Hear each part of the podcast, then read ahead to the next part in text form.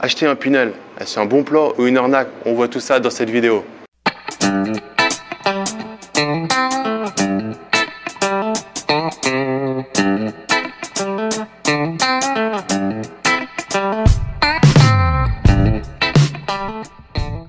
Salut, c'est Damien, investisseur immobilier et coach pour investisseurs ultra motivés.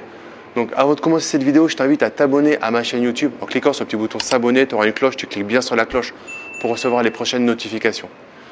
Est-ce que Pinel c'est un bon plan ou pas? Donc je vais te donner trois euh, clés qui font que pour moi, il faut passer ton chemin sur un Pinel. Première chose, c'est que on fait un Pinel par rapport à la fiscalité. Alors que quand on fait un investissement immobilier, on le fait par rapport à une rentabilité, par rapport à un cash flow qu'on va avoir tous les mois et par rapport à une potentielle plus-value à la revente. On ne le fait pas par rapport à une fiscalité. La fiscalité, c'est une fois qu'on a fait son investissement immobilier, c'est là qu'on va optimiser sa fiscalité. Mais on ne fait pas un investissement immobilier juste pour baisser sa fiscalité. C'est pour moi une, anomalie. Donc ce n'est pas le bon mindset de dire voilà, je vais baisser mon impôt sur le revenu et pour faire ça, je vais faire un investissement immobilier. C'est plutôt je fais un investissement immobilier et j'essaie de faire en sorte qu'il ait le moins d'impact sur ma fiscalité. Le point numéro 2, c'est euh, la revente. C'est la liquidité de ton bien. Donc déjà, ce n'est pas liquide pendant un certain nombre d'années parce que tu t'es engagé à le laisser en location pendant plusieurs années. Donc si tu as un, problème, un pépin de vie, c'est quand même plutôt embêtant. Et en plus, à la fin, donc 9 ans, 11 ans, euh, à, la fin, ce que tu auras euh, estimé au début, tu seras engagé sur une durée. Mais en fait, c'est assez simple. Vous êtes, euh, tu auras au moins la moitié de l'immeuble qui sera acheté en Pinel et tu auras dans la moitié de l'immeuble au moins 50 à 70% qui auront pris la même durée que toi. Donc tu as bien compris par rapport à l'offre et la demande que vous allez être un certain nombre de propriétaires à vendre votre appartement au même moment. Donc comme vous allez mettre beaucoup d'appartements à peu près identiques sur le marché en même temps, ça va faire baisser les prix un Pinel, on dit que c'est une bonne affaire si à la fin, tu arrives à euh, revendre à peu près au même prix.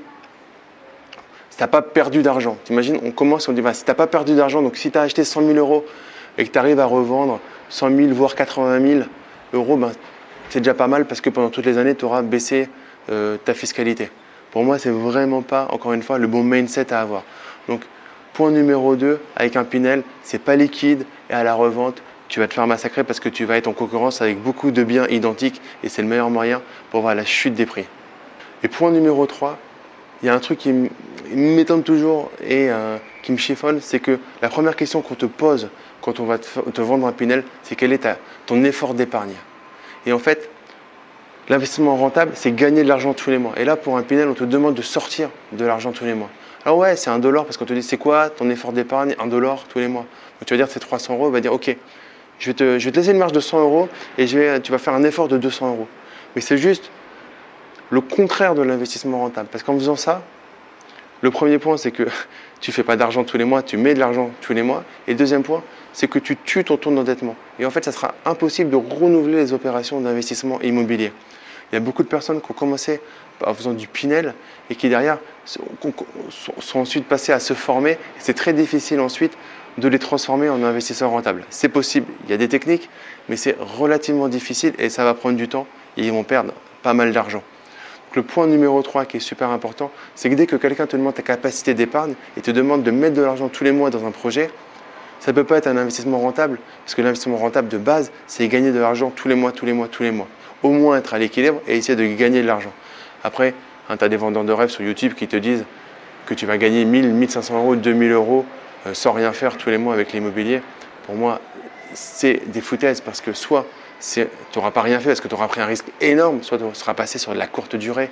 Et hein, j'en parle souvent, la courte durée, c'est génial, mais c'est de la prestation hôtelière, c'est plus de l'investissement immobilier. Donc dans l'investissement immobilier, ce qui est important, c'est de faire au moins un cash flow tous les mois, tous les mois, tous les mois. Et là, ce qu'il faut retenir, c'est que pour du Pinel en tout cas, on va te demander un effort d'épargne. C'est le contraire de ce qu'il faut faire quand tu veux être un investisseur rentable. On résume. Premier point, partir de la fiscalité pour faire un investissement immobilier, pour moi, ce n'est pas euh, le bon euh, état d'esprit à avoir quand on est un investisseur rentable. Point numéro 2, la liquidité de ton bien, tu t'engages à le garder pendant une durée assez importante. Et en plus, tu sais qu'à la fin, il y aura plusieurs euh, biens identiques qui seront en vente au même moment. Et trois, on va te demander une capacité, un effort d'épargne. Ça veut dire que tu vas devoir mettre de l'argent dans ta poche tous les mois, tous les mois, tous les mois. Et ça, c'est le contraire de ce qu'il faut faire quand on est un investisseur rentable. Voilà, c'était mon point de vue sur euh, le Pinel. Tu auras bien compris que pour moi, dans 99% des cas, c'est pas le bon plan d'acheter un Pinel. Et en tout cas, pour toi qui commence et qui te lance dans l'investissement immobilier, c'est sûrement pas euh, le bon plan. Donc voilà, si tu as aimé cette vidéo, mets-moi un gros like. Dis-moi si tu as déjà acheté un Pinel, un cellier. Mets-moi dans les commentaires, dis-moi, ah, Damien, pour moi, je suis pas d'accord avec toi parce qu'un Pinel, c'est ça, ça, ça. Je suis intéressé, je, lis tous les commentaires et je réponds. Donc pour te remercier euh, d'avoir vu cette vidéo jusqu'à la fin, je t'offre ma formation sur l'investissement locatif de A à Z. Tu pourras trouver le lien qui se trouve dans la description de la vidéo, au-dessus ou en dessous. Tu mets juste ton prénom et ton email et je te l'envoie euh, dans la foulée. Nous, on se retrouve dans une prochaine vidéo. Si tu n'es pas encore abonné à ma chaîne YouTube, tu peux le faire en cliquant sur le petit bouton s'abonner, en appuyant sur la petite cloche pour recevoir toutes les prochaines notifications. Voilà, on se retrouve très vite. Je publie environ deux, vidéos par semaine. Je te dis en tout cas juste, profite des tiens, profite de la vie et passe à l'action. Ciao